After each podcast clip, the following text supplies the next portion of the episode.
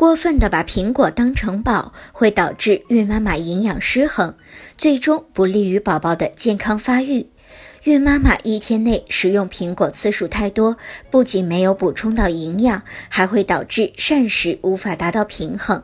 所以，苹果可以吃，但是要适度，不宜过多的食用。多吃苹果的话，其他食物的摄入量就会减少，体内营养素就会不全面，反而对健康不利。从营养学的角度来讲，应该选择连皮吃苹果。因为与果肉相比，苹果皮中含有更多的抗氧化物质。但是目前市场上卖的苹果表皮都会含有一层蜡，这层蜡主要是用来保鲜，防止食物变质。只要用热水清洗就可以去除。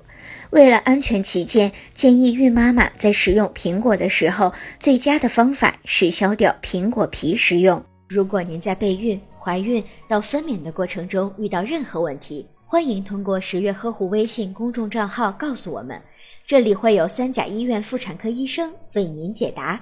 十月呵护，期待与您下期见面。